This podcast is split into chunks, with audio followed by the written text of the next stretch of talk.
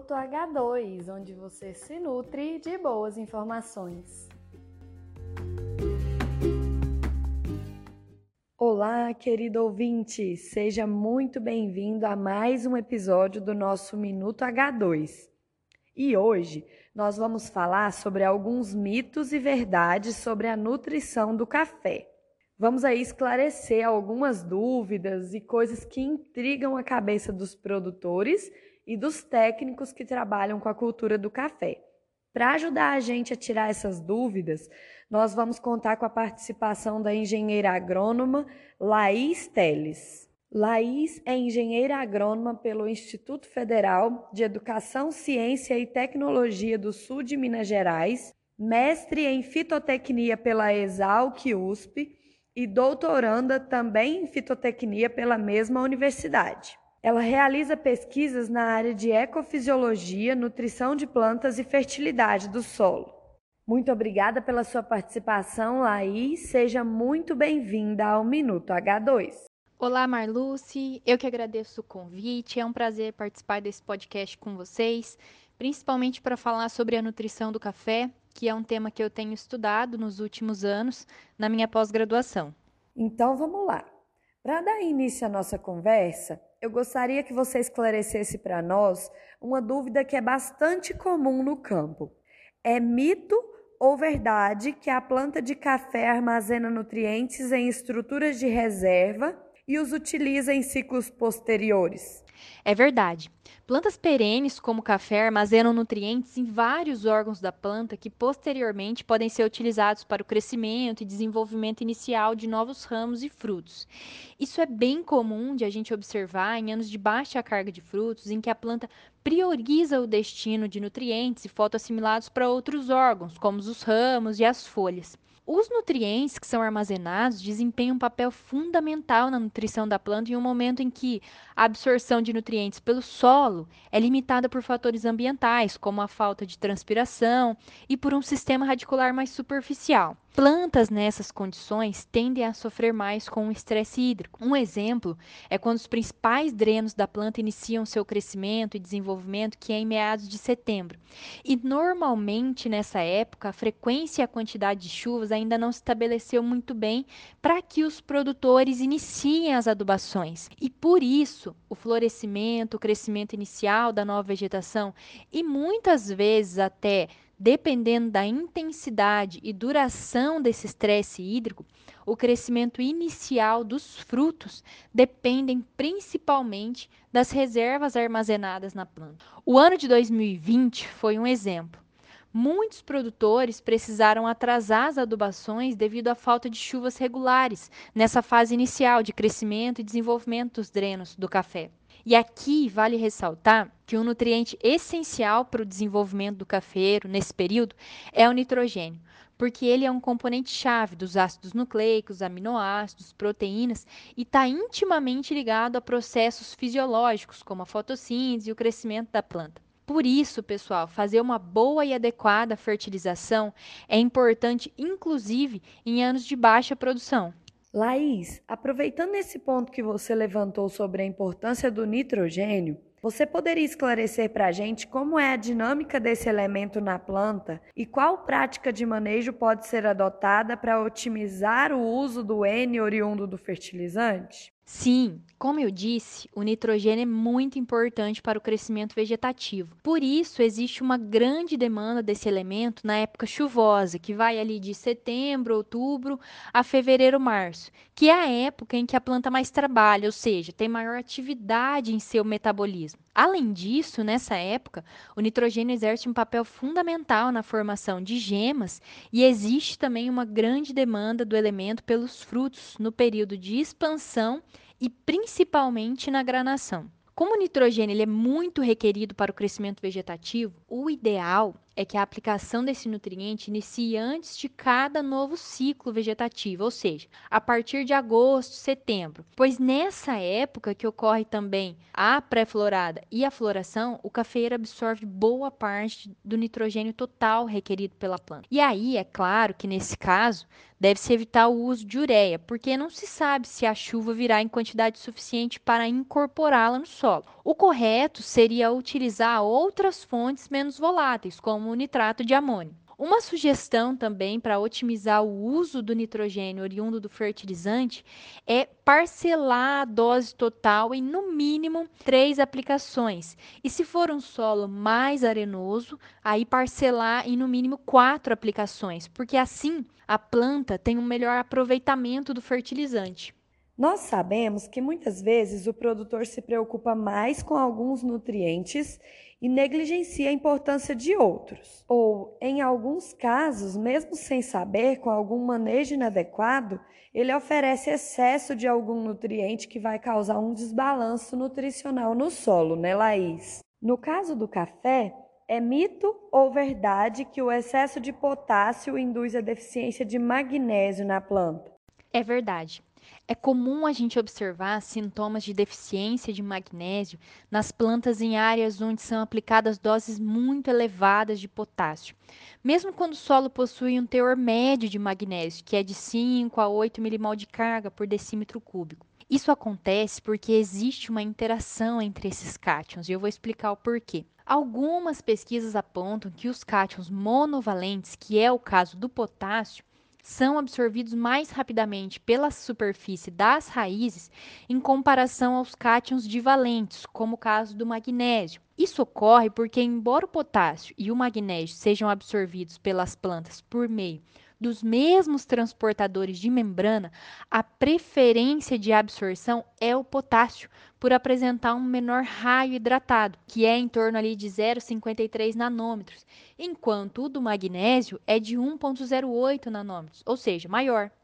Então, o magnésio possui uma elevada densidade de carga que provoca maior atração de moléculas de água em seu entorno, que forma uma espessa camada hidratada e, consequentemente, maior aumento de volume em comparação ao potássio. Um outro ponto a ser levado em consideração é que a força de atração na superfície dos coloides do solo é maior quanto maior for a valência do íon.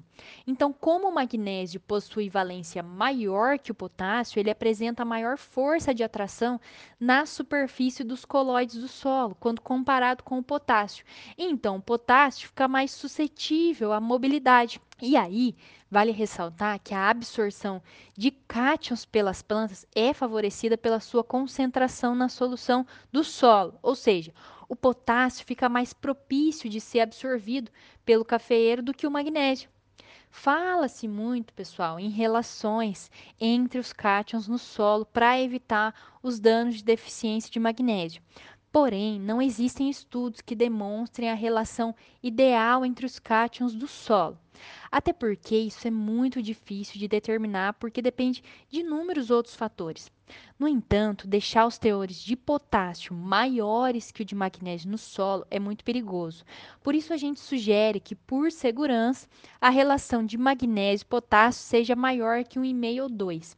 Além disso, deve-se tomar cuidado para que ao longo do tempo os elevados aportes de potássio, seja via fertilizante ou resíduos como a palha de café, que tem muito potássio, não aumentem o teor desse nutriente até um valor próximo ou superior ao teor de magnésio no solo, né? Porque é perigoso. E ainda, a gente não pode esquecer de que o mais sensato é fornecer níveis suficientes e não excessivos de cada cátion às plantas, porque o excesso de nutriente não tem relação com o aumento de produção, muito pelo contrário, o excesso pode prejudicar a produção. Laís, nós sabemos que o café cultivado aqui no Brasil responde muito bem à aplicação dos micronutrientes boro e zinco. A dúvida é: mito ou verdade que, devido à pequena quantidade que se utiliza nas áreas cafeeiras, esses micronutrientes devem ser aplicados exclusivamente via foliar? É mito. Não necessariamente esses micronutrientes devem ser aplicados apenas via foliar por conta das baixas quantidades que são utilizadas. Em muitos casos, a adubação foliar atua como um complemento e eu vou explicar o porquê. O boro é um exemplo claro disso. Ele é um nutriente com alta mobilidade no solo, porém com baixa mobilidade na planta, ou seja, baixa mobilidade no floema, o que dificulta a sua redistribuição aos órgãos da planta quando aplicado apenas via foliar. Ainda, alguns estudos já mostraram que menos de 5% do boro aplicado na folha chega no fruto. Então, a recomendação é de que a correção de boro seja via solo. Nesse caso, a gente deve apenas tomar cuidado com a alta lixiviação e perda do nutriente, já que ele é muito móvel no solo. O ideal é parcelar as aplicações do boro. Porém, como as doses são normalmente pequenas e é difícil aplicar essas pequenas doses né, por hectare, a gente pode utilizar a adubação com ácido bórico dissolvido na solução de herbicidas, por exemplo, que acaba sendo mais prático. Então, como eu disse, a aplicação do boro via foliar, ela deve funcionar como complemento da aplicação via solo, porque se utilizado em substituição, aí pode resultar em deficiência desse nutriente à planta, tá ok? No caso do zinco, deve-se considerar a textura do solo. Em solos mais argilosos, recomenda-se a aplicação via foliar.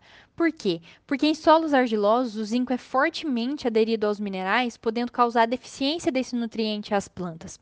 Então, nessa condição, a aplicação foliar acaba sendo mais eficiente. Estudos também já comprovaram que altas doses de zinco aplicadas em solos argilosos não aumentam a concentração foliar do elemento nas folhas de café tá ok?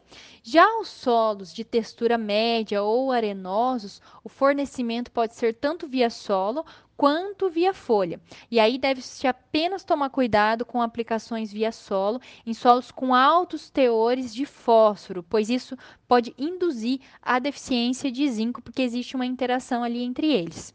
O café é uma cultura que apresenta bienalidade, ou seja, um ano de alta e um ano de baixa produção, como a gente até já comentou em outro episódio aqui do nosso podcast. No ano de alta produção de frutos, o crescimento vegetativo que ocorre concomitantemente é menor.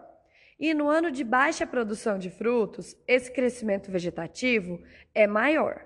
A questão é: mito ou verdade que a dose de nitrogênio e potássio pode ser a mesma em todos os anos em uma lavoura adulta? Marluce, essa questão é mito. É fato que na cafeicultura é comum fornecer a mesma dose de nitrogênio e potássio, qualquer que seja a produtividade esperada, seja carga alta ou carga baixa, porque nesse caso assume-se que a demanda de nutrientes no ano de carga baixa de frutos, por exemplo, seja compensada pelo maior acréscimo vegetativo. Porém, essa premissa não é verdadeira, porque a biomassa de frutos difere da biomassa vegetativa, do mesmo modo que variam as concentrações de nutrientes em cada um desses órgãos da planta.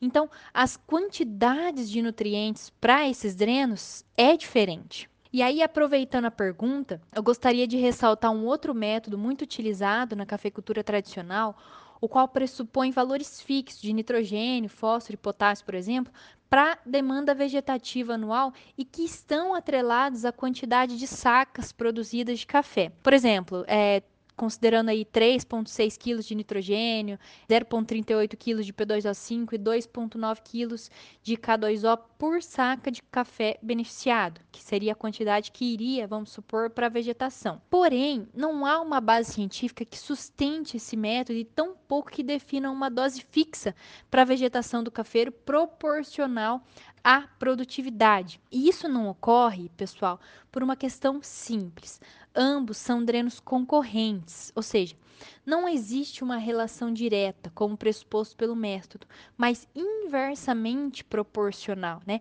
A gente sabe que quanto mais o café produz de frutos, menos ele vegeta e vice-versa, né? O contrário. Então, a vegetação ela será menor quanto maior for a produção de frutos e não o contrário, que é o que esse método pressupõe. Hoje em dia, muitos produtores têm utilizado o consórcio do café com gramíneas, como por exemplo a braquiária. Porém, ainda existem muitas dúvidas sobre esse manejo. E por isso, a pergunta que eu te faço para finalizar o nosso podcast, Laís, é a seguinte: é mito ou verdade que mesmo em uma área com um manejo bem feito, a braquiária compete nutricionalmente com o café? É mito. Quando é feito um bom manejo, a gramínea não compete com o café. E essa competição não ocorre porque as raízes do cafeiro adulto concentram-se ali nos primeiros 30 centímetros da superfície abaixo da projeção da copa, onde a braquiária não se desenvolve por falta de luz e aí não tem o risco de uma competição prejudicial. Vale ressaltar, pessoal, que a braquiária traz inúmeros benefícios para o café ao invés de prejuízos. Por exemplo, os resíduos vegetais servem como uma fonte de nutrientes para o café principalmente quando reciclam na projeção da copa os elementos absorvidos na rua do cafezal, que é uma área fora da zona de maior concentração das raízes do cafeeiro. É como se a braquiária trabalhasse para o café. Ela captura aqueles nutrientes que estão lá na rua, né, que o café não teria acesso, porque está longe ali do seu sistema radicular, e quando ela é roçada e aquela biomassa é depositada ali na projeção da copa, o cafeeiro reaproveita aquele nutriente. Também a presença de resíduos cobrindo o solo ali na linha de plantio inibe o crescimento de plantas daninhas e impede que a temperatura do solo fique muito alta, que pode ser prejudicial para as raízes do café. Além disso, a braquiária é rica em associações com micro-organismos do solo, como os fungos micorrízicos, que aumentam a absorção de fósforo, por exemplo. Uma coisa também que é muito interessante a gente levar em consideração nesse consórcio é que o sistema radicular da braquiária também ajuda na estruturação do solo e na formação de bioporos por causa da decomposição de parte das raízes após a ceifa da forrageira, ou seja, quando a braquiária é roçada, parte das raízes morrem. Então são formados os poros no solo, que é sinônimo de oxigênio e é bom para as raízes do café. Os exudados, também radiculares, aumentam a atividade microbiana e esses subprodutos auxiliam na formação e estabilização dos agregados do solo em benefício da aeração do solo e aproveitamento dos nutrientes pelo café. A gente considera apenas, pessoal, que na lavoura em formação, né, lavouras novas, durante ali os dois primeiros anos, uma faixa de cada lado da linha de café tem que ficar livre da competição por qualquer planta, não só da braquiária. A gente considera ali mais ou menos um metro de cada lado ali das mudas, né, para evitar essa competição. Para finalizar, eu gostaria de ressaltar apenas uma questão. Como a relação CN, carbono-nitrogênio, do resíduo da braquiária varia ali entre 38 e 43, que é uma relação superior à relação de equilíbrio, né? A relação CN de equilíbrio está em torno de 27. Os microorganismos decompositores, eles não dispõem do nitrogênio necessário na própria biomassa. Então eles retiram uma parte do nitrogênio do solo, que na verdade é um empréstimo, porque depois ele é devolvido, né? E aí isso pode competir de uma certa forma com o cafeiro naquele momento. Então, quando isso ocorre, né, quando vai haver a, a, decomposição daquele resíduo, o ideal é que se faça um ajuste na adubação nitrogenada para que não haja essa competição momentânea. Bom, mais uma vez agradeço a H2 AgroScience em nome da Marluce que fez o convite e espero que esse áudio seja útil e proveitoso para os ouvintes do podcast H2. Com certeza é sempre muito prazeroso compartilhar informações. Muito obrigada. A gente que agradece, Laís, a sua participação aqui no nosso podcast. Sem dúvida, a gente esclareceu muitos mitos aí da produção cafeeira que pode comprometer até, né, o resultado final que o produtor espera. Muito obrigada e até uma próxima oportunidade. E a você, querido ouvinte, eu desejo um excelente restante de semana e a gente volta na semana que vem com muito mais conteúdo de qualidade para você. Um forte abraço.